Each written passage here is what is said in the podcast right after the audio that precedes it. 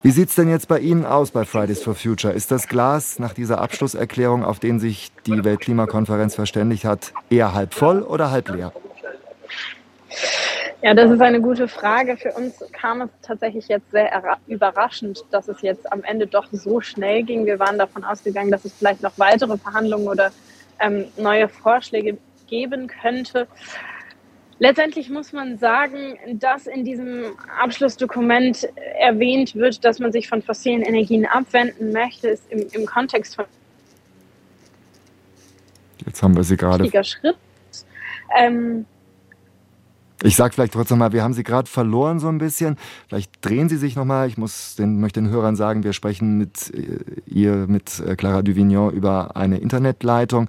Also man will sich von den fossilen Brennstoffen abwenden. Das reicht Ihnen aber nicht bei Fridays for Future, nehme ich an. Richtig, genau. Uns geht es darum, dass wir uns an den Realitäten der Klimakrise orientieren. Die müssen wir auf jeden Fall anerkennen und als Grundlage unserer Entscheidungen nehmen. Ähm, und das würde nämlich eigentlich bedeuten, dass wir aus fossilen Energien aussteigen. Das hat diese Klimakonferenz nicht erreicht. Das ist natürlich eine Enttäuschung an der Stelle. Ähm, es kommt jetzt darauf an, was die Länder aus dieser Formulierung für Interpretationen ziehen, was daraus jetzt in nationale Rechte wie umgesetzt wird. Ähm, es sind viele verschiedene Hintertürchen und große Lücken in den Formulierungen zu finden, die dazu führen, dass es viel Raum für Interpretationen gibt.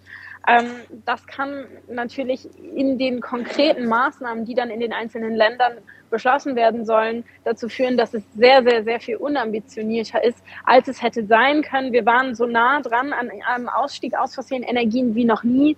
Ähm, und es ist schade, dass diese COP das nicht hinbekommen hat. Also die Abkehr von fossilen Energien. Was erwarten Sie jetzt von Deutschland? Wir erwarten von der Bundesregierung, naja, zumindest, dass sie erstmal ihre eigenen Klimahausaufgaben macht. Daran wird nämlich im Moment schon massiv gescheitert. Ähm, und das bedeutet natürlich auch für Deutschland ein klarer Ausstieg aus fossilen Energieträgern, vor allem auch aus fossilem Gas. Denn das Narrativ der Bundesregierung ist schnell äh, mal so, als wäre fossiles Gas gar kein fossiler Energieträger, sondern eine gute Übergangs- und Brückentechnologie. Das ist nicht der Fall.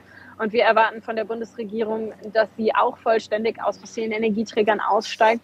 Und zwar ohne irgendwelche Gashintertürchen. Der komplette Ausstieg aus den fossilen Energieträgern, also aus Kohle, Öl und Gas, war nicht machbar, nicht durchsetzbar auf der Weltklimakonferenz wegen des Widerstandes vor allen Dingen der Erdöl- und Gasproduzierenden Staaten vor allen Dingen der OPEC-Staaten, aber auch die Rolle von Russland und China war ja sehr ambivalent. Wie kann man diese Länder jetzt Ihrer Meinung nach unter Druck setzen oder geht das gar nicht? Das ist eine gute Frage und ich denke, das ging insbesondere den ambitionierten Staaten ähnlich, dass sie sich diese Frage gestellt haben, wie kann man diese Länder unter Druck setzen.